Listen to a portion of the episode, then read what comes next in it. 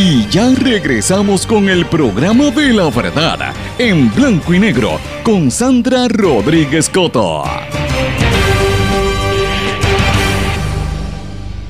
Y de regreso en blanco y negro con Sandra. Bueno amigos, el jefe del FBI confirmó y explicó lo que están investigando en el gobierno de Puerto Rico.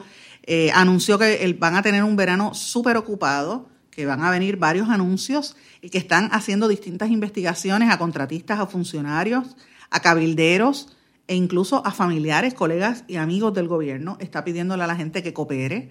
Dice que son varias pesquisas lo que está ocurriendo. Eh, y Leff dice una cosa que eh, a mí me llama la atención. Dice que el FBI no tiene un papel en el proceso político de Puerto Rico. Por favor, Leff, el, pueblo no es tonto. Claro que tienen un proceso, una, un, papel en el proceso político de Puerto Rico. Lo que están haciendo es eh, haciendo un preemption y tratando de desviar la opinión pública y tratando de cambiar el curso del, sistema político, porque es la realidad. En, este, en esta ocasión le han caído arriba al gobierno PNP y tuvieron que irse por Estados Unidos. Aquí hay dos grupos de agentes del FBI que vinieron a Puerto Rico de fuera de Puerto Rico, no de la oficina local, y sabemos que Rosemilia se tuvo que retirar, eh, que mucha gente alega que ella servía de como un dique para aguantar las investigaciones a ciertos sectores dentro del PNP y que por eso tuvieron que irse por eh, Nueva York. De hecho, esta es parte de la acusación que dice Rowley, el, el florido, eh, el de lenguaje florido, el hijo del exsecretario de Hacienda. Pero lo que no podemos descartar en todo esto, amigos, es que el FBI eh, obviamente está en un media tour. Cada vez que, por ejemplo, Tomás Rivera Chat sale a hacer un anuncio, viene y sale Douglas Leff y le contesta al otro día. yo, a mí me sorprende porque en otras partes de la nación americana, usted va a cualquier parte de Estados Unidos, y este, los jefes del FBI son muy parcos, no, no cometen, no, no, hacen declaraciones, no dicen nada, están callados, eh, dejan que el documento legal cuando se radique es el que hable por ellos, como está pasando con los, en los casos de los abogados del, del, del, presidente Trump, todo el escándalo de Donald Trump. Pero entonces aquí el FBI habla y dice y sigue hablando. Yo no sé si es parte del proceso para que entendamos la magnitud del problema, pero la realidad es que eh, está ahí y está en, ha estado en un media tour todas estas semanas hablando con diferentes medios. Esto coincide con lo que dije hace un ratito de oficiales del IRS, del Servicio de Rentas Internas de los Estados Unidos, que llegaron ayer en la tarde al municipio de Guaynabo y según el alcalde Ángel Pérez, esto es parte de una investigación relacionada a la administración de Héctor O'Neill. No dieron más detalles, los agentes federales no dieron más declaraciones después de lo que ocurrió allí y de la visita. También trascendió ayer, eh, pero esto es a nivel estatal, a nivel local, que el FEI, la Oficina del Panel del Fiscal Especial Independiente, va a presentar cargos contra la ex administradora, esto lo anunciaron hoy, perdón, esta mañana, la ex administradora interina de la Administración de Desarrollo Socioeconómico y de la Familia, de ATSEF, Mildred Villegas Rivera, quien era una activista reconocida de la política, eh, pero eh, obviamente la pesquisa que se hizo arrojó que, entre otras cosas, ella pidió aportaciones de un contratista de, de familia, el Departamento de la Familia, para su beneficio personal, eh, y fue investigada por el Contralor y por la División de, eh, Integridad Pública, eh, y fue suspendida en agosto del año pasado, y obviamente pues ella encara ahora esta investigación del FEI. Esto también trasciende en un momento en que se está evaluando las comunicaciones que ejercía Velázquez Piñol y toda la gente de BDO en la toma de decisiones en el Departamento de Educación y más que nada en el Departamento de Salud. Eh, y es importante esto porque el, la Fortaleza ha rechazado que el secretario de Salud fuera a renunciar como se especuló y se comentó esta semana. Las fuentes que tengo, y lo he confirmado con varios periodistas, apuntan a que la renuncia del secretario Rafael Rodríguez está a la vuelta de la esquina supuestamente era para el día 30.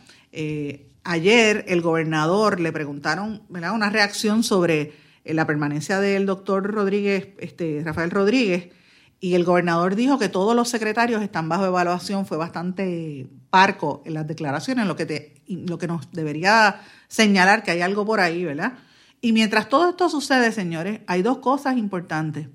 Hay una pesquisa que se está comentando, que se está rumorando, que viene no solamente hacia el gobierno estatal, sino también, y del PNP, señores, sino también investigaciones a ejecutivos municipales populares. Vienen, eh, hay una investigación muy seria y hay un rumor muy insistente que podría incluso eh, incluir al alcalde de Mayagüez, José Guillermo Rodríguez, que dicen que, a Guillito, que dicen que lo están investigando, no hay una corroboración al respecto, pero por lo menos por las declaraciones de Douglas Leff y por lo que está diciendo las fuentes que están por ahí hablando con todo el mundo, vienen varias investigaciones contra diferentes alcaldes populares y PNPs. O sea que, hay una intención, un interés de atajar el tema de la corrupción, que es el tema que más fuerte nos está atacando aquí a nosotros en Puerto Rico por los últimos años. Y mientras esto sucede, señores, eh, tenemos que ver dos cosas importantes. ¿Qué impacto tiene esto sobre nosotros en Puerto Rico? ¿Verdad? Este, y el impacto principal es que la, imagen del país sigue golpeada. O sea, todas estas noticias que han estado trascendiendo, se olvidan los gobernantes, se olvida la gente del gobierno, quizás, yo pienso que quizás las reacciones tan virulentas de, de estos jóvenes que están alrededor del gobernador, de decir que van a tumbar cabeza, responden un poco a, a, la inmadurez, pero también responden a que quizás este, se desesperan porque saben que en Puerto Rico hay un montón de periodistas internacionales, hay mucha prensa de los Estados Unidos o aquí o pendiente a lo que pasa aquí. Y tan pronto sale una noticia de Puerto Rico la traducen. Señores, toda esta semana el escándalo de la, de la bola de corruptos y de la mafia, como dijo Maldonado. Señores, toda esa noticia salió en la prensa de los Estados Unidos. Donald Trump está bien, bien, bien consciente de lo que está pasando en Puerto Rico porque trascendió la información. Así que este, todo esto podría tener repercusiones no solamente para la, la, imagen tan golpeada que tenemos después del huracán, sino también las implicaciones de, en términos de los fondos, el dinero que podríamos recibir, eh, porque se podrían estar aguantando. De hecho, a mí me consta, porque yo he estado hablando con, con diferentes personas que viven en Washington, trabajan con la administración de Trump, eh, que en la Casa Blanca y en el Congreso están bien atentos, bien atentos a estas denuncias de corrupción eh, y a los nuevos desarrollos. Por eso es que, señores, Trump ha estado bien callado en, en todos estos días. ¿No, le, ¿No les sorprende que él no ha dicho nada sobre lo que está pasando en Puerto Rico? Pues mira, es que sabe que lo que viene por ahí es grande.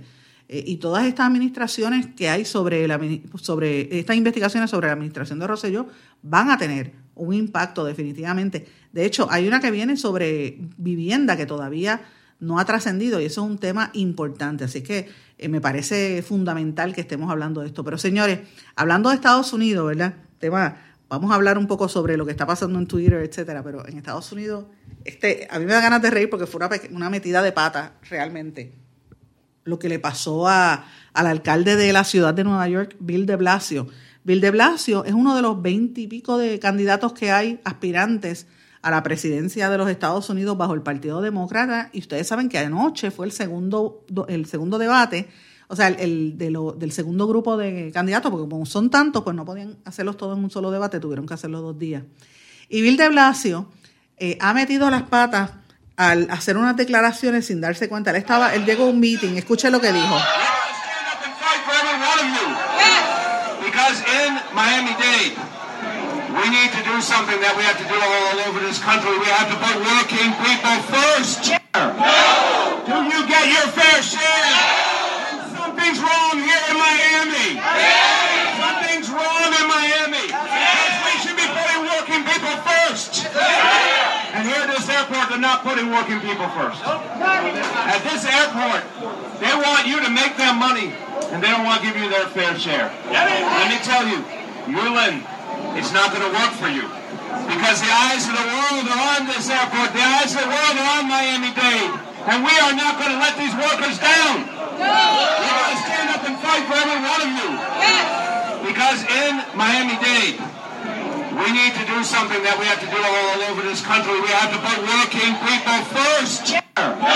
Señores, y después de que Bill Blasio se emocionó y siguió hablando en esas multitudes de, de, de empleados que estaban protestando allí en, en, Miami, en el aeropuerto, por las condiciones laborales, miren lo que dijo, y aquí fue donde vino el error, ¿verdad?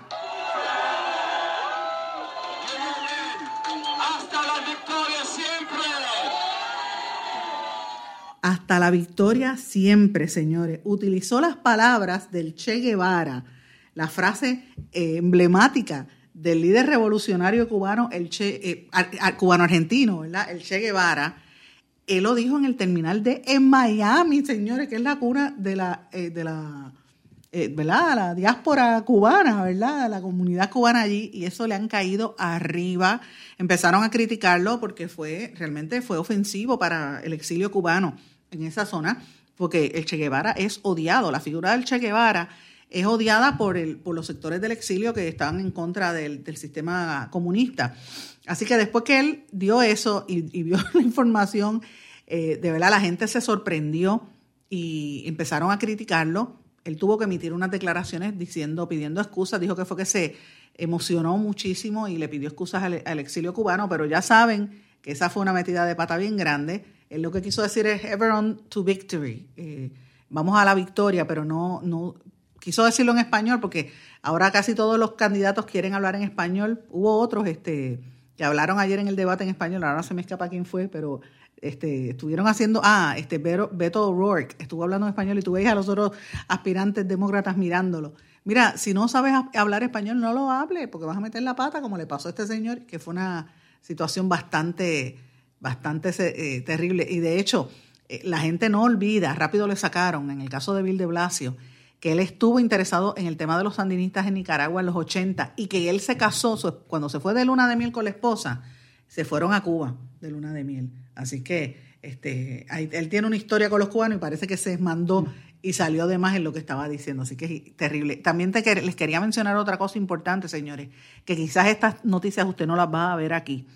Han arrestado en el área de Nicaragua a cuatro eh, combatientes yihadistas de ISIS de estos eh, que llegaron ilegalmente a Nicaragua para desde Irak, señores. ¿Usted sabe lo que van a hacer estas personas? La idea de ellos era meterse a través de, los soldados militares, meterse, eh, esconderse entre el grupo de la gente que iba a empezar a caminar para tratar de entrar hacia los Estados Unidos. Así que para que ustedes vean, esto abona a la percepción y a lo que ha dicho el presidente Trump de que por Centroamérica están entrando gente que no deberían ser eh, hacia, hacia, pasan por, por todo Centroamérica, México, hasta Estados Unidos. Dicen que entre la gente que arrestaron está Mohamed Ibrahim y Mahmoud Sami Eiza de Egipto. También estaban dos iraquíes, Ahmed Ghanim Mohamed y Mustafa Ali Mohamed Yahub, que ambos están, eh, los, ambos grupos, o sea, los cuatro, las cuatro personas, los dos de Egipto y los dos de Irak, están considerados como sospechosos de ser este, representantes de ISIS que iban, que son terroristas. Así que para que usted vea lo que está sucediendo, esta información trascendió en horas de esta mañana. Yo no he visto los, los, medios reseñándola, pero son cosas que debemos estar mirando aquí en Puerto Rico por lo que nos atañen. Señores, vamos a una pausa y regresamos enseguida.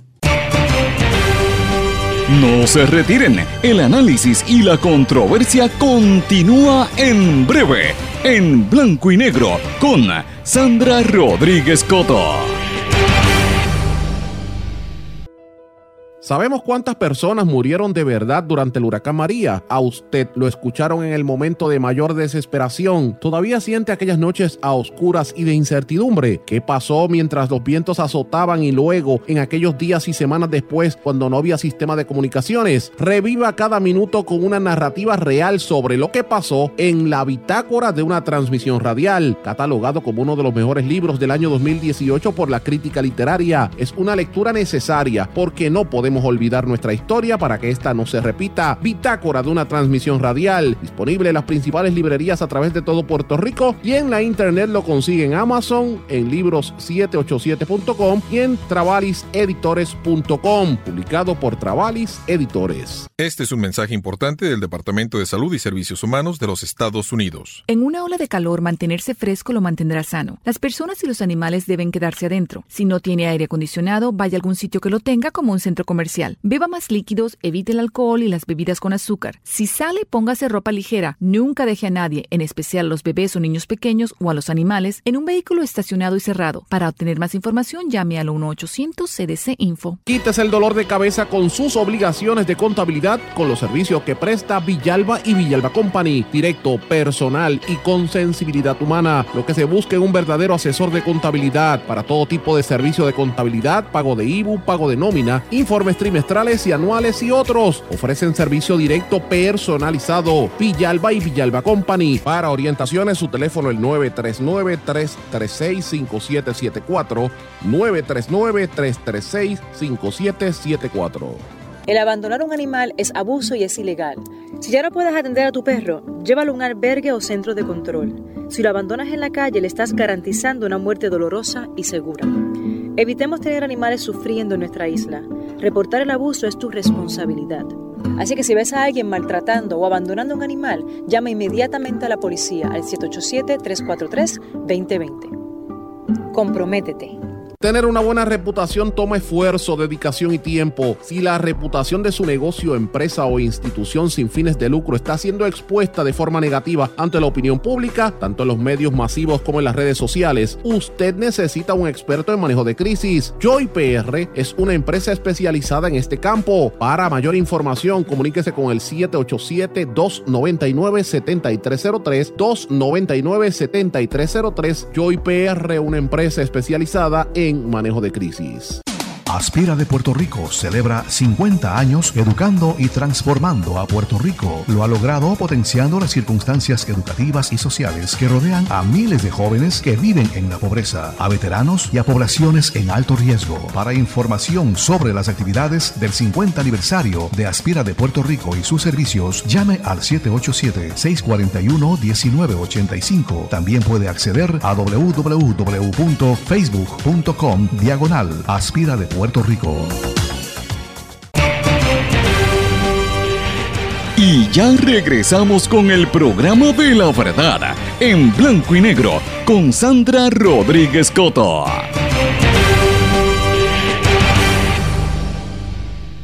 Y regresamos a esta parte final de En Blanco y Negro con Sandra. Bueno, amigos, ustedes saben que encontraron una nena en el estado de Georgia, en un área boscosa, dentro de una bolsa que la rescataron allí, una bebita.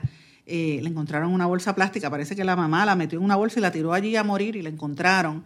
Eh, y la gente eso ha provocado tanta y tanta reacción que más de mil personas han estado llamando para coger a la nena en adopción, una noticia bastante fuerte. Eh, y esto lo dio a conocer el servicio, el Departamento de Servicios para Familias y Niños del Estado de Georgia.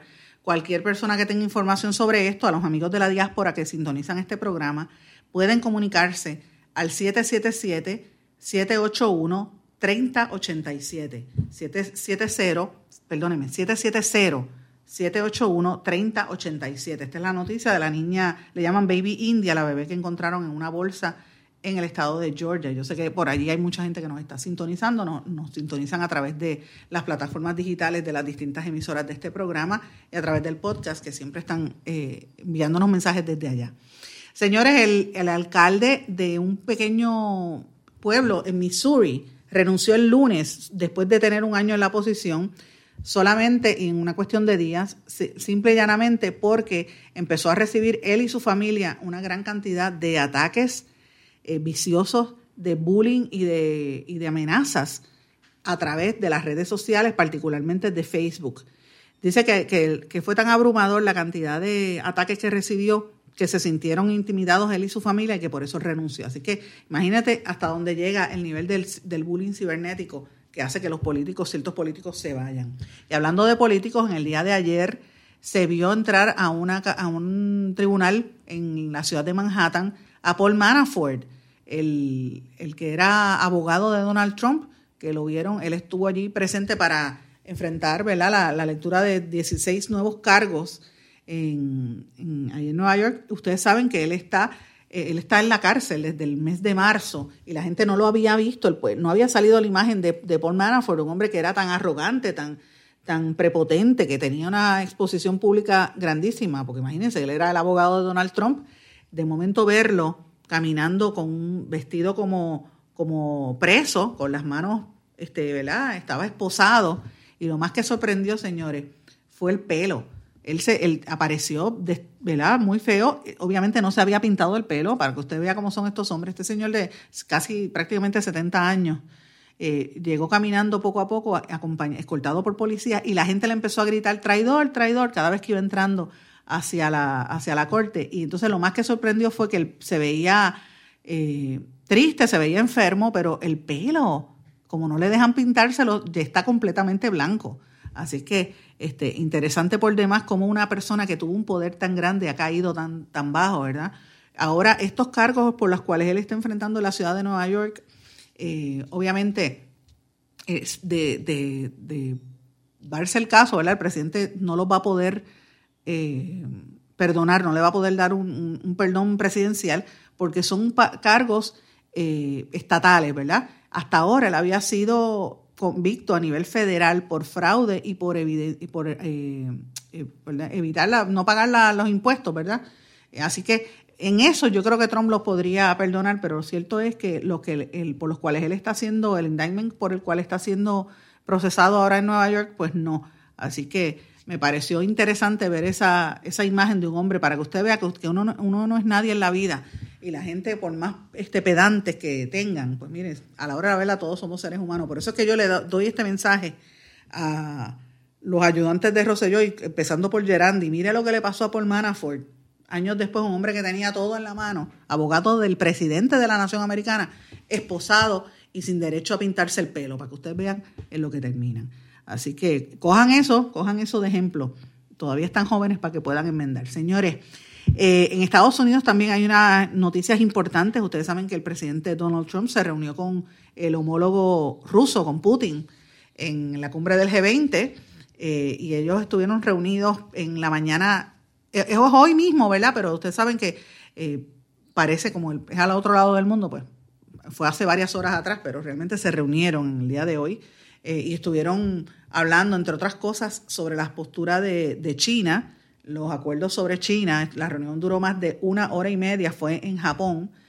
Y este, obviamente, siempre que se reúne Trump con Putin, pues hay un, ahí levanta la sospecha porque como ustedes saben que estamos en el contexto de las especulaciones y de las investigaciones que se ha hecho sobre la alegación de que los rusos intervinieron, según las autoridades federales, en las campañas del 2016. Eh, y obviamente el presidente pues lo cogió como broma y le dijo, mira, no se meta en las, eh, le dijo a Putin, no se meta, no interfiera en las elecciones de 2020. Lo dijo de manera bastante sarcástica. Eh, y eso pues tiene que llamarle, le para los pelos a cualquier persona que sabe de política internacional para que usted vea lo que está haciendo Donald Trump con su homólogo ruso. Quien, por cierto, este, Putin dijo que Trump parecía ser un hombre eh, bastante talentoso, una persona talentosa, mira, así lo describió. Eh, por otra parte, el presidente Trump instó a la canciller alemana Angela Merkel a ser más contundente ante la conducta de Irán eh, en una reunión que tuvo de, manera bilateral con Alemania y la urgió a que mantenga a Irán como uno de los enfoques que tiene eh, su país. Por otra parte, ¿verdad? Eh, hay una reunión pendiente entre China y Estados Unidos en el marco de lo que está ocurriendo aquí. Y así que el presidente de China, Xi Jinping, se va a ver de frente con Donald Trump. Ustedes saben que ellos están en esta guerra comercial y eso es lo más que está preocupando a las personas. Hay que estar atentos este fin de semana. La reunión va a ser mañana. Así que habrá que ver si logran eh, zanjar los acuerdos y parar la guerra comercial que hay entre ambos países, que va a exacerbar los, los costos de todos los productos a todo el mundo, incluyéndonos a nosotros acá en Puerto Rico, así que hay que estar pendientes a esa noticia. El ex secretario de Estado de los Estados Unidos, Rex Tillerson, Tillerson dio a conocer que estaba frustrado por la, la injerencia que tenía el yerno de Trump, Jared Kushner, como asesor que maniobraba a espaldas del departamento en cuestiones de política exterior. Así lo dijo públicamente, me pareció importante destacar esto. Y otra noticia que ha trascendido públicamente es que la compañía Twitter, la red social de Twitter, anunció cambios de políticas que podrían quitarle visibilidad a los tweets de Trump al calificarlos como ofensivos.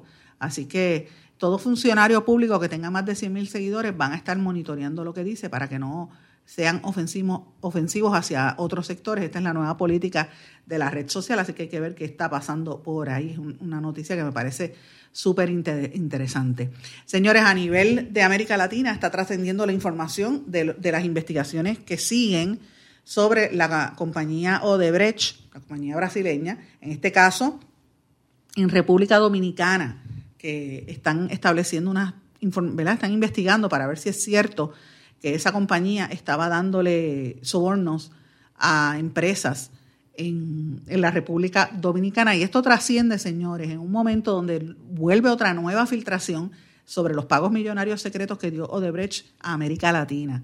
Eh, recordemos que hay 13.000 documentos inéditos que exponen pagos ilegales de esa constructora brasileña a más de una docena de proyectos de infraestructura en toda la región. Estas revelaciones originaron en el año 2016 e incluía, eh, por ejemplo, eh, varios países de América Latina, incluyendo República Dominicana, Suramérica, varios países en Sudamérica, eh, que ellos ejercían sobornos para poder hacer sus proyectos allí. Ahora encontraron unos nuevos hallazgos que aplican nuevos, que demuestran unos nuevos eventos de sobornos y de traqueteos no solamente con los países que habían y los anteriores, sino ahora con Argentina, con Ecuador, Guatemala, México, Panamá, Perú, Venezuela y obviamente República Dominicana. Así que estaban, recuerden que esto es una de las razones por las cuales se originó el famoso caso del lavajato y también se le vinculó a lo que llevó a la cárcel, entre otras cosas, a, este, al, que era presidente de, Brasil, a Lula da Silva. Así que para que ustedes vean, hay información sobre esto, una serie de hechos delictivos, cómo pagaban eh, para, eh, para, para lograr que se hicieran estos proyectos y los documentos están ahí. Esa es una nueva investigación que está surgiendo sobre este tema.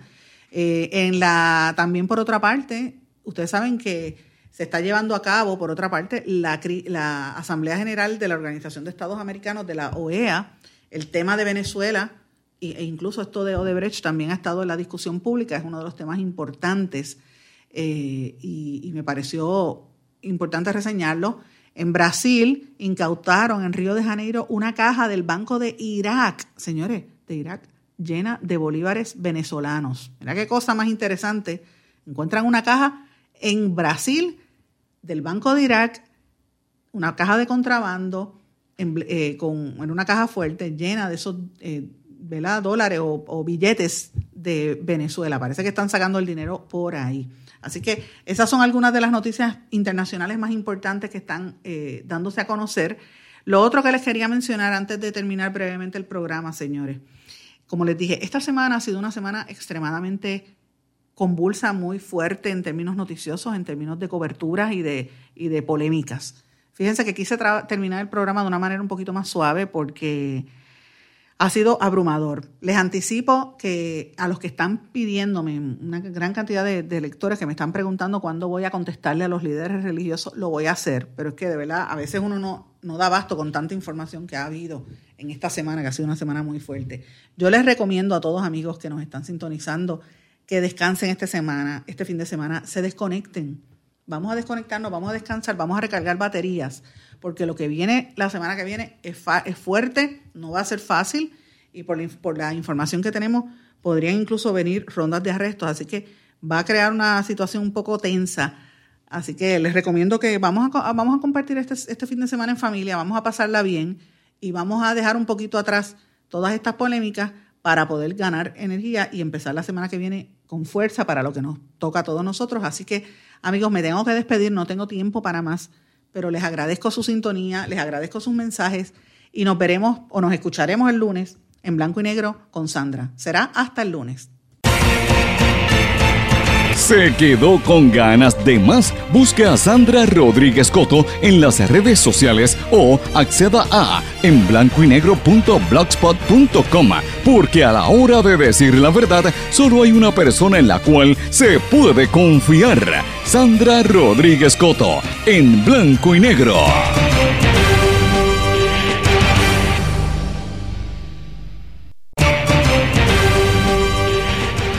Ya regresamos con el programa de la verdad en blanco y negro con Sandra Rodríguez Coto. Y de regreso en blanco y negro con Sandra. Bueno amigos, el jefe del FBI confirmó y explicó lo que están investigando en el gobierno de Puerto Rico. Eh, anunció que van a tener un verano súper ocupado, que van a venir varios anuncios y que están haciendo distintas investigaciones a contratistas, a funcionarios, a cabilderos e incluso a familiares, colegas y amigos del gobierno. Está pidiéndole a la gente que coopere. Dice que son varias pesquisas lo que está ocurriendo. Eh, y Leff dice una cosa que eh, a mí me llama la atención, dice que el FBI no tiene un papel en el proceso político de Puerto Rico. Por favor, Leff, el, pueblo no es tonto. claro que tienen un proceso, un, papel en el proceso político de Puerto Rico. Lo que están haciendo es eh, haciendo un preemption y tratando de desviar la opinión pública y tratando de cambiar el curso del, del sistema político, porque es la realidad. En, este, en esta ocasión le han caído arriba al gobierno PNP y tuvieron que irse por Estados Unidos. Que hay dos grupos de agentes del FBI que vinieron a Puerto Rico de fuera de Puerto Rico, no de la oficina local, y sabemos que Rosemilia se tuvo que retirar, eh, que mucha gente alega que ella servía de como un dique para aguantar las investigaciones a ciertos sectores dentro del PNP y que por eso tuvieron que irse por en Nueva York. De hecho, esta es parte de la acusación que dice Rowley, el, el florido, eh, el de lenguaje florido, el hijo del exsecretario de Hacienda. Pero lo que no podemos descartar en todo esto, amigos, es que el FBI eh, obviamente está en un media tour. Cada vez que, eh, por ejemplo, Tomás Rivera Chat sale a hacer un anuncio, viene y sale Douglas Leff y le contesta al otro día. yo, a mí me sorprende porque en otras partes de la nación americana, usted va a cualquier parte de Estados Unidos y este, los jefes del FBI son muy parcos, no, no cometen, no, no, hacen declaraciones, no dicen nada, están callados, eh, dejan que el documento legal cuando se radique es el que hable por ellos, como está pasando con los, en los casos de los abogados del, del, presidente Trump, todo el escándalo de Donald Trump. Pero entonces aquí el FBI habla y dice y sigue hablando. Yo no sé si es parte del proceso para que entendamos la magnitud del problema, pero la realidad es que eh, está ahí y está en, ha estado en un media tour todas estas semanas hablando con diferentes medios. Esto coincide con lo que dije hace un ratito de oficiales del IRS, del Servicio de Rentas Internas de los Estados Unidos, que llegaron ayer en la tarde al municipio de Guaynabo y según el alcalde Ángel Pérez, esto es parte de una investigación relacionada a la administración de Héctor O'Neill. No dieron más detalles, los agentes federales no dieron más declaraciones después de lo que ocurrió allí y de la visita. También trascendió ayer eh, pero esto es a nivel estatal, a nivel local, que el FEI, la Oficina del Panel del Fiscal Especial Independiente, va a presentar cargos contra la ex administradora, esto lo anunciaron hoy, perdón, esta mañana, la ex administradora interina de la Administración de Desarrollo Socioeconómico y de la Familia, de ATSEF, Mildred Villegas Rivera, quien era una activista reconocida de la política, eh, pero eh, obviamente la pesquisa que se hizo arrojó que, entre otras cosas, ella pidió aportaciones de un contratista de, familia, del Departamento de la Familia, para su beneficio personal eh, y fue investigada por el Contralor y por la División de, eh, Integridad Pública eh, y fue suspendida en agosto del año pasado y obviamente pues ella encara ahora esta investigación del FEI. Esto también trasciende en un momento en que se está evaluando las comunicaciones que ejercía Velázquez Piñol y toda la gente de BDO en la toma de decisiones en el Departamento de Educación y más que nada en el Departamento de Salud. Eh, y es importante esto porque el, Fortaleza ha rechazado que el secretario de Salud fuera a renunciar como se especuló y se comentó esta semana. Las fuentes que tengo, y lo he confirmado con varios periodistas, apuntan a que la renuncia del secretario Rafael Rodríguez está a la vuelta de la esquina supuestamente era para el día 30. Eh, ayer el gobernador le preguntaron una reacción sobre eh, la permanencia del doctor Rodríguez, este, Rafael Rodríguez, y el gobernador dijo que todos los secretarios están bajo evaluación, fue bastante parco en las declaraciones, lo que, te, lo que nos debería señalar que hay algo por ahí, ¿verdad? Y mientras todo esto sucede, señores, hay dos cosas importantes.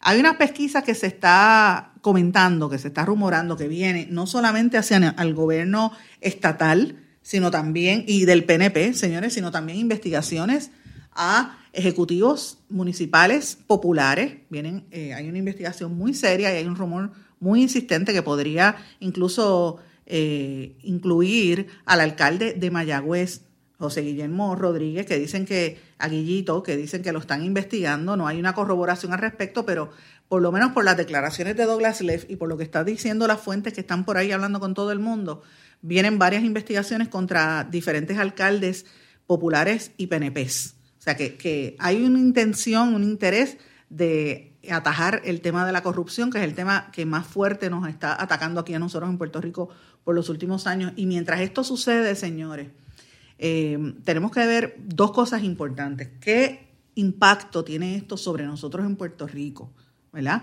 Este, y el impacto principal es que la, imagen del país sigue golpeada. O sea, todas estas noticias que han estado trascendiendo, se olvidan los gobernantes, se olvida la gente del gobierno, quizás, yo pienso que quizás las reacciones tan virulentas de, de estos jóvenes que están alrededor del gobernador, de decir que van a tumbar cabeza, responden un poco a, a la inmadurez, pero también responden a que quizás este, se desesperan porque saben que en Puerto Rico hay un montón de periodistas internacionales, hay mucha prensa de los Estados Unidos o aquí o pendiente a lo que pasa aquí. Y tan pronto sale una noticia de Puerto Rico, la traducen. Señores, toda esta semana, el escándalo de la, de la bola de corruptos y de la mafia, como dijo Maldonado. Señores, toda esa noticia salió en la prensa de los Estados Unidos. Donald Trump está bien, bien, bien consciente de lo que está pasando en Puerto Rico porque trascendió la información. Así que este, todo esto podría tener repercusiones no solamente para la, imagen tan golpeada que tenemos después del huracán, sino también las implicaciones de, en términos de los fondos, el dinero que podríamos recibir, eh, porque se podrían estar aguantando. De hecho, a mí me consta, porque yo he estado hablando con, con diferentes personas que viven en Washington, trabajan con la administración de Trump, eh, que en la Casa Blanca y en el Congreso están bien atentos, bien atentos a estas denuncias de corrupción eh, y a los nuevos desarrollos. Por eso es que, señores, Trump ha estado bien callado en, todos estos días. ¿No, le, ¿No les sorprende que él no ha dicho nada sobre lo que está pasando en Puerto Rico? Pues mira, es que sabe que lo que viene por ahí es grande.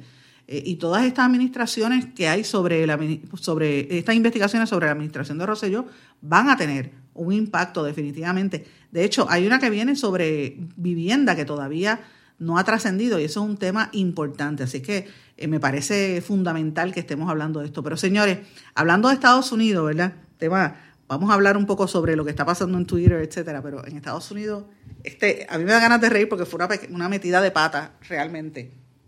Lo que le pasó a, al alcalde de la ciudad de Nueva York, Bill de Blasio Bill de Blasio es uno de los veinte y pico de candidatos que hay aspirantes a la presidencia de los Estados Unidos bajo el Partido Demócrata y ustedes saben que anoche fue el segundo, el segundo debate, o sea, el, de lo, del segundo grupo de candidatos, porque como son tantos, pues no podían hacerlos todos en un solo debate, tuvieron que hacerlo dos días.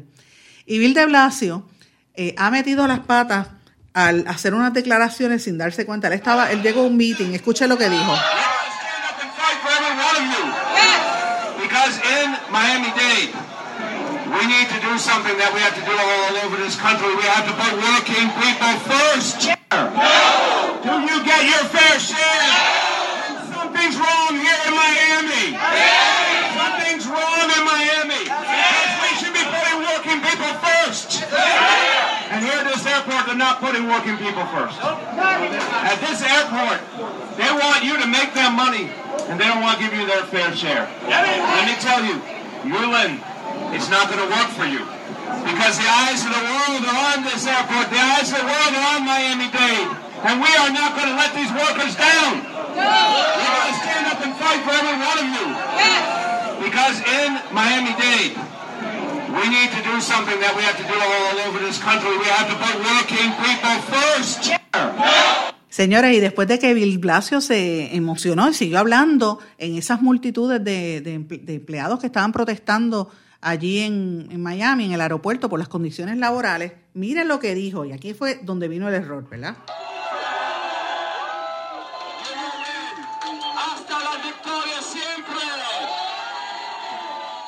Hasta la victoria siempre, señores. Utilizó las palabras del Che Guevara la frase eh, emblemática del líder revolucionario cubano, el che, eh, cubano-argentino, ¿verdad? El Che Guevara, él lo dijo en el terminal de en Miami, señores, que es la cuna de la, eh, de la, ¿verdad? La diáspora cubana, ¿verdad? La comunidad cubana allí, y eso le han caído arriba. Empezaron a criticarlo porque fue, realmente fue ofensivo para el exilio cubano en esa zona, porque el Che Guevara es odiado, la figura del Che Guevara es odiada por, el, por los sectores del exilio que estaban en contra del, del sistema comunista. Así que después que él dio eso y, vio la información, eh, de verdad la gente se sorprendió y empezaron a criticarlo. Él tuvo que emitir unas declaraciones diciendo, pidiendo excusas, dijo que fue que se emocionó muchísimo y le pidió excusas al, al exilio cubano, pero ya saben que esa fue una metida de pata bien grande. Él lo que quiso decir es ever on to victory. Eh, vamos a la victoria, pero no, no, quiso decirlo en español porque ahora casi todos los candidatos quieren hablar en español. Hubo otros este, que hablaron ayer en el debate en español, ahora se me escapa quién fue, pero este, estuvieron haciendo, ah, este Beto O'Rourke estuvo hablando en español y tú veis a los otros aspirantes demócratas mirándolo. Mira, si no sabes hablar español, no lo hable, porque vas a meter la pata, como le pasó a este señor, que fue una situación bastante, bastante eh, terrible. Y de hecho, eh, la gente no olvida, rápido le sacaron, en el caso de Bill de Blasio, que él estuvo interesado en el tema de los sandinistas en Nicaragua en los 80 y que él se casó, cuando se fue de luna de miel con la esposa, se fueron a Cuba de luna de miel. Así que este, él tiene una historia con los cubanos y parece que se mandó y salió de más en lo que estaba diciendo. Así que es terrible. También te, les quería mencionar otra cosa importante, señores, que quizás estas noticias usted no las va a ver aquí. Han arrestado en el área de Nicaragua a cuatro eh, combatientes yihadistas de ISIS de estos eh, que llegaron ilegalmente a Nicaragua para desde Irak, señores. ¿Usted sabe lo que van a hacer estas personas? La idea de ellos era meterse a través de, los soldados militares, meterse, eh, esconderse entre el grupo de la gente que iba a empezar a caminar para tratar de entrar hacia los Estados Unidos. Así que para que ustedes vean, esto abona a la percepción y a lo que ha dicho el presidente Trump de que por Centroamérica están entrando gente que no deberían ser eh, hacia, hacia, pasan por, por todo Centroamérica, México, hasta Estados Unidos. Dicen que entre la gente que arrestaron está Mohamed Ibrahim y Mahmoud Sami Eiza de Egipto. También estaban dos iraquíes, Ahmed Ghanim Mohamed y Mustafa Ali Mohamed Yahoub, que ambos están, eh, los, ambos grupos, o sea, los cuatro, las cuatro personas, los dos de Egipto y los dos de Irak, están considerados como sospechosos de ser este, representantes de ISIS que iban, que son terroristas. Así que para que usted vea lo que está sucediendo, esta información trascendió en horas de esta mañana. Yo no he visto los, los, medios reseñándola, pero son cosas que debemos estar mirando aquí en Puerto Rico por lo que nos atañen. Señores, vamos a una pausa y regresamos enseguida. No se retiren, el análisis y la controversia continúa en breve, en blanco y negro, con Sandra Rodríguez Coto. ¿Sabemos cuántas personas murieron de verdad durante el huracán María? A usted lo escucharon en el momento de mayor desesperación. ¿Todavía siente aquellas noches a oscuras y de incertidumbre? ¿Qué pasó mientras los vientos azotaban y luego en aquellos días y semanas después cuando no había sistema de comunicaciones? Reviva cada minuto con una narrativa real sobre lo que pasó en la bitácora de una transmisión radial, catalogado como uno de los mejores libros del año 2018 por la crítica literaria. Es una lectura necesaria porque no podemos olvidar nuestra historia para que esta no se repita. Bitácora de una transmisión radial, disponible en las principales librerías a través de todo Puerto Rico y en la internet lo consigue en Amazon, en libros787.com y en travaliseditores.com, publicado por Travalis Editores. Este es un mensaje importante del Departamento de Salud y Servicios Humanos de los Estados Unidos. En una ola de calor, mantenerse fresco lo mantendrá sano. Las personas y los animales deben quedarse adentro. Si no tiene aire acondicionado, vaya a algún sitio que lo tenga como un centro comercial Beba más líquidos, evite el alcohol y las bebidas con azúcar. Si sale, póngase ropa ligera. Nunca deje a nadie, en especial a los bebés o niños pequeños o a los animales, en un vehículo estacionado y cerrado. Para obtener más información, llame al 1-800-CDC-INFO. Quítese el dolor de cabeza con sus obligaciones de contabilidad con los servicios que presta Villalba y Villalba Company. Directo, personal y con sensibilidad humana. Lo que se busca en un verdadero asesor de contabilidad para todo tipo de servicio de contabilidad, pago de IBU, pago de nómina, informes trimestrales y anuales y otros. Ofrecen servicio directo personalizado. Villalba y Villalba Company. Para orientaciones, su teléfono el 939-336-5774. 939-336-5774. El abandonar un animal es abuso y es ilegal. Si ya no puedes atender a tu perro, llévalo a un albergue o centro de control. Si lo abandonas en la calle, le estás garantizando una muerte dolorosa y segura. Evitemos tener animales sufriendo en nuestra isla. Reportar el abuso es tu responsabilidad. Así que si ves a alguien maltratando o abandonando un animal, llama inmediatamente a la policía al 787-343-2020. Comprométete. Tener una buena reputación toma esfuerzo, dedicación y tiempo. Si la reputación de su negocio, empresa o institución sin fines de lucro está siendo expuesta de forma negativa ante la opinión pública, tanto en los medios masivos como en las redes sociales, usted necesita un experto en manejo de crisis. Joy PR es una empresa especializada en este campo. Para mayor información, comuníquese con el 787-299-7303, 299-7303. Joy una empresa especializada en manejo de crisis. Aspira de Puerto Rico celebra 50 años educando y transformando a Puerto Rico. Lo ha logrado potenciando las circunstancias educativas y sociales que rodean a miles de jóvenes que viven en la pobreza, a veteranos y a poblaciones en alto riesgo. Para información sobre las actividades del 50 aniversario de Aspira de Puerto Rico y sus servicios, llame al 787-641-1985. También puede acceder a www.facebook.com diagonal Aspira de Puerto Rico. Y ya regresamos con el programa de la verdad en blanco y negro con Sandra Rodríguez Coto.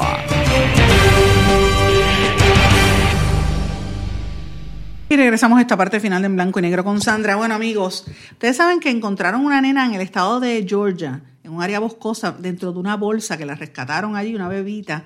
Eh, le encontraron una bolsa plástica, parece que la mamá la metió en una bolsa y la tiró allí a morir y la encontraron. Eh, y la gente eso ha provocado tanta y tanta reacción que más de mil personas han estado llamando para coger a la nena en adopción, una noticia bastante fuerte. Eh, y esto lo dio a conocer el servicio, el Departamento de Servicios para Familias y Niños del estado de Georgia. Cualquier persona que tenga información sobre esto, a los amigos de la diáspora que sintonizan este programa, pueden comunicarse al 777 781 3087 770, perdóneme, 770 781 3087. Esta es la noticia de la niña, le llaman Baby India, la bebé que encontraron en una bolsa en el estado de Georgia. Yo sé que por allí hay mucha gente que nos está sintonizando, nos, sintonizan a través de las plataformas digitales de las distintas emisoras de este programa y a través del podcast que siempre están eh, enviándonos mensajes desde allá. Señores, el, el alcalde de un pequeño pueblo en Missouri renunció el lunes después de tener un año en la posición solamente en una cuestión de días, simple y llanamente porque empezó a recibir él y su familia una gran cantidad de ataques eh, viciosos, de bullying y de, y de amenazas a través de las redes sociales, particularmente de Facebook. Dice que, que, que, fue tan abrumador la cantidad de ataques que recibió que se sintieron intimidados él y su familia y que por eso renunció. Así que imagínate hasta dónde llega el nivel del, del bullying cibernético que hace que los políticos, ciertos políticos, se vayan. Y hablando de políticos, en el día de ayer se vio entrar a, una, a un tribunal en la ciudad de Manhattan a Paul Manafort, el, el que era abogado de Donald Trump, que lo vieron, él estuvo allí presente para enfrentar ¿verdad? La, la lectura de 16 nuevos cargos en, en, Nueva York. Ustedes saben que él está eh, él está en la cárcel desde el mes de marzo y la gente no lo había visto, no había salido la imagen de, de Paul Manafort, un hombre que era tan arrogante, tan, tan prepotente, que tenía una exposición pública grandísima, porque imagínense, él era el abogado de Donald Trump, de momento verlo caminando con un vestido como, como preso, con las manos, este, ¿verdad? Estaba esposado, y lo más que sorprendió, señores, fue el pelo él, se, él apareció, ¿verdad? Muy feo. Obviamente no se había pintado el pelo, para que usted vea cómo son estos hombres. Este señor de casi prácticamente 70 años eh, llegó caminando poco a poco, escoltado por policía, y la gente le empezó a gritar traidor, traidor, cada vez que iba entrando hacia la, hacia la corte. Y entonces lo más que sorprendió fue que él se veía eh, triste, se veía enfermo, pero el pelo, como no le dejan pintárselo, ya está completamente blanco. Así que este, interesante por demás como una persona que tuvo un poder tan grande ha caído tan, tan bajo, ¿verdad? Ahora, estos cargos por los cuales él está enfrentando la ciudad de Nueva York, eh, obviamente, es de, de, de, darse el caso, ¿verdad? El presidente no los va a poder eh, perdonar, no le va a poder dar un, perdón presidencial, porque son cargos eh, estatales, ¿verdad? Hasta ahora él había sido convicto a nivel federal por fraude y por, y eh, eh, evitar no pagar los impuestos, ¿verdad? Así que en eso yo creo que Trump lo podría perdonar, pero lo cierto es que, lo que él, por los cuales él está haciendo, el indictment por el cual está siendo procesado ahora en Nueva York, pues no. Así que me pareció interesante ver esa, esa imagen de un hombre para que usted vea que, uno, uno no es nadie en la vida y la gente, por más este, pedantes que tengan, pues mire, a la hora de verla todos somos seres humanos. Por eso es que yo le doy este mensaje a los ayudantes de Rosselló, empezando por Gerandi. Mire lo que le pasó a Paul Manafort. Años después, un hombre que tenía todo en la mano, abogado del presidente de la nación americana, esposado y sin derecho a pintarse el pelo, para que ustedes vean en lo que terminan.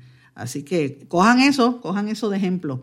Todavía están jóvenes para que puedan enmendar. Señores, eh, en Estados Unidos también hay unas noticias importantes. Ustedes saben que el presidente Donald Trump se reunió con el homólogo ruso, con Putin, en la cumbre del G20 eh, y ellos estuvieron reunidos en la mañana, eh, es hoy mismo, ¿verdad? Pero ustedes saben que parece como es al otro lado del mundo, pues fue hace varias horas atrás, pero realmente se reunieron el día de hoy y estuvieron hablando, entre otras cosas, sobre las posturas de, de China, los acuerdos sobre China. La reunión duró más de una hora y media, fue en Japón. Y este, obviamente, siempre que se reúne Trump con Putin, pues hay un, ahí levanta la sospecha porque como ustedes saben que estamos en el contexto de las especulaciones y de las investigaciones que se ha hecho sobre la alegación de que los rusos intervinieron, según las autoridades federales, en las campañas del 2016. Eh, y obviamente el presidente pues lo cogió como broma y le dijo, mira, no se meta en las, eh, le dijo a Putin, no se meta, no interfiera en las elecciones de 2020. Lo dijo de manera bastante sarcástica. Eh, y eso pues tiene que llamarle, le para los pelos a cualquier persona que sabe de política internacional para que usted vea lo que está haciendo Donald Trump con su homólogo ruso. Quien, por cierto, este, Putin dijo que Trump parecía ser un hombre eh, bastante talentoso, una persona talentosa, mira, así lo describió. Eh, por otra parte, el presidente Trump instó a la canciller alemana Angela Merkel a ser más contundente ante la conducta de Irán eh, en una reunión que tuvo de, manera bilateral con Alemania y la urgió a que mantenga a Irán como uno de los enfoques que tiene eh, su país. Por otra parte. Eh, hay una reunión pendiente entre China y Estados Unidos en el marco de lo que está ocurriendo aquí. Y así que el presidente de China, Xi Jinping, se va a ver de frente con Donald Trump. Ustedes saben que ellos están en esta guerra comercial y eso es lo más que está preocupando a las personas. Hay que estar atentos este fin de semana. La reunión va a ser mañana. Así que habrá que ver si logran eh, zanjar los acuerdos y parar la guerra comercial que hay entre ambos países, que va a exacerbar los, los costos de todos los productos a todo el mundo, incluyéndonos a nosotros acá en Puerto Rico, así que hay que estar pendientes a esa noticia. El ex secretario de Estado de los Estados Unidos, Rex Tillerson, Tillerson dio a conocer que estaba frustrado por la, la injerencia que tenía el yerno de Trump, Jared Kushner, como asesor que maniobraba a espaldas del departamento en cuestiones de política exterior. Así lo dijo públicamente, me pareció importante destacar esto. Y otra noticia que ha trascendido públicamente es que la compañía Twitter, la red social de Twitter, anunció cambios de políticas que podrían quitarle visibilidad a los tweets de Trump al calificarlos como ofensivos. Así que todo funcionario público que tenga más de 100.000 seguidores van a estar monitoreando lo que dice para que no sean ofensivos, ofensivos hacia otros sectores. Esta es la nueva política de la red social, así que hay que ver qué está pasando por ahí. Es una noticia que me parece súper interesante.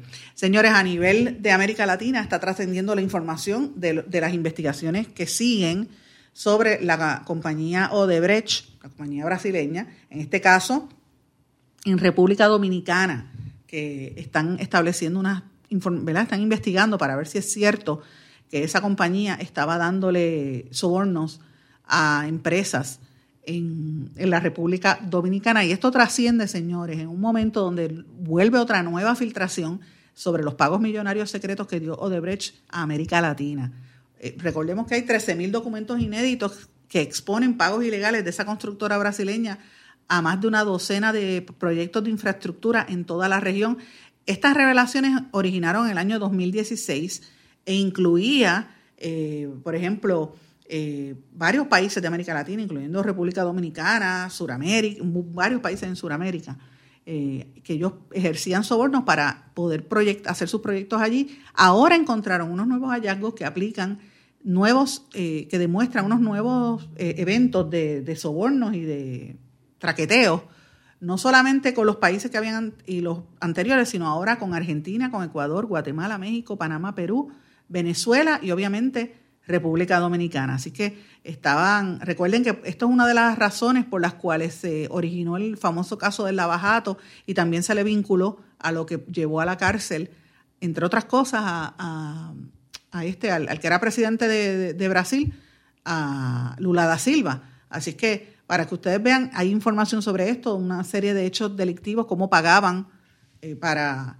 eh, para, para lograr que se hicieran estos proyectos y los documentos están ahí. Esa es una nueva investigación que está surgiendo sobre este tema. Eh, también por otra parte, ustedes saben que se está llevando a cabo, por otra parte, la, Asamblea General de la Organización de Estados Americanos, de la OEA, el tema de Venezuela e incluso esto de Odebrecht también ha estado en la discusión pública, es uno de los temas importantes eh, y me pareció importante reseñarlo. En Brasil incautaron en Río de Janeiro una caja del Banco de Irak, señores, de Irak, llena de bolívares venezolanos. Mira qué cosa más interesante. Encuentran una caja en Brasil del Banco de Irak, una caja de contrabando, en, eh, con, en una caja fuerte llena de esos eh, dólares o, billetes de Venezuela. Parece que están sacando el dinero por ahí. Así que esas son algunas de las noticias internacionales más importantes que están eh, dándose a conocer. Lo otro que les quería mencionar antes de terminar brevemente el programa, señores. Como les dije, esta semana ha sido una semana extremadamente convulsa, muy fuerte en términos noticiosos, en términos de coberturas y de, y de polémicas. Fíjense que quise terminar el programa de una manera un poquito más suave porque ha sido abrumador. Les anticipo que a los que están pidiéndome, una gran cantidad de, lectores que me están preguntando cuándo voy a contestarle a los líderes religiosos, lo voy a hacer, pero es que de verdad a veces uno no, no da abasto con tanta información que ha habido en esta semana, que ha sido una semana muy fuerte. Yo les recomiendo a todos amigos que nos están sintonizando que descansen esta semana, este fin de semana, se desconecten. Vamos a desconectarnos, vamos a descansar, vamos a recargar baterías porque lo que viene la semana que viene es, es fuerte, no va a ser fácil y por la, por la información que tenemos podrían incluso venir rondas de arrestos, así que va a crear una situación un poco tensa.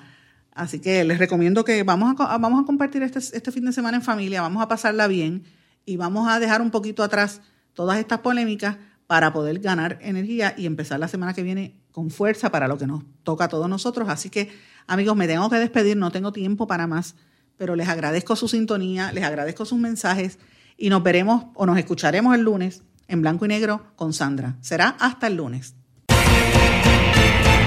¿Se quedó con ganas de más? Busque a Sandra Rodríguez Coto en las redes sociales o acceda a en blanco y negro.blogspot.com porque a la hora de decir la verdad solo hay una persona en la cual se puede confiar. Sandra Rodríguez Coto en blanco y negro.